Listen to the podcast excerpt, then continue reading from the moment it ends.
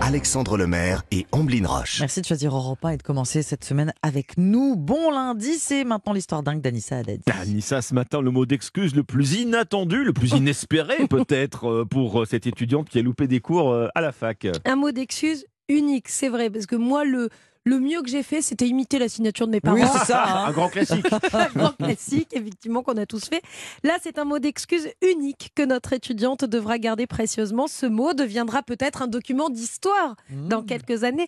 La semaine dernière, Ambre, étudiante de 19 ans en bachelor universitaire de technologie d'information communication, ne va pas en cours pour participer à un événement organisé par le journal La Voix du Nord. Cet événement, c'est une rencontre entre les lecteurs du journal Mmh. nordiste et la première ministre Elisabeth Borne. Vous vous rendez compte Ambre, qui se dirige vers une carrière dans l'information, elle ne peut pas manquer Évidemment. cet événement. elle y va. Elle est sélectionnée en plus par le journal pour faire partie des lecteurs qui interrogeront la première ministre. Elle dit Ça m'a fait louper l'informatique et l'anglais, mais je me suis dit que c'était trop bête de louper une telle Mhm. opportunité.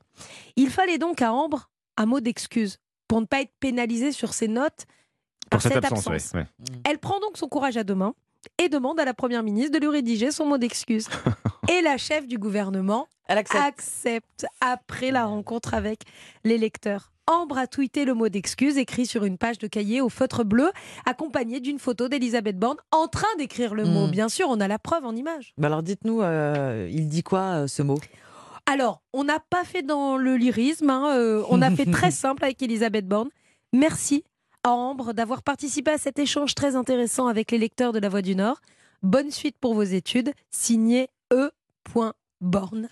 Nous vous avons d'ailleurs mis la photo euh, de ce mot d'excuse avec Elisabeth Borne en train de l'écrire sur la page Facebook d'Europe Matin le 5-7. Bon, c'est un mot d'excuse en forme de dédicace en fait. Mais oui, Euh, c'est ça, c'est- ouais, ouais. Je pense qu'elle l'a présenté au professeur, mais je pense qu'elle va le garder. Vous vous rendez Bien compte, sûr. Premier ministre qui vous laisse un mot. Ah bah Donc ouais. c'est mi un mot d'excuse, mi un autographe.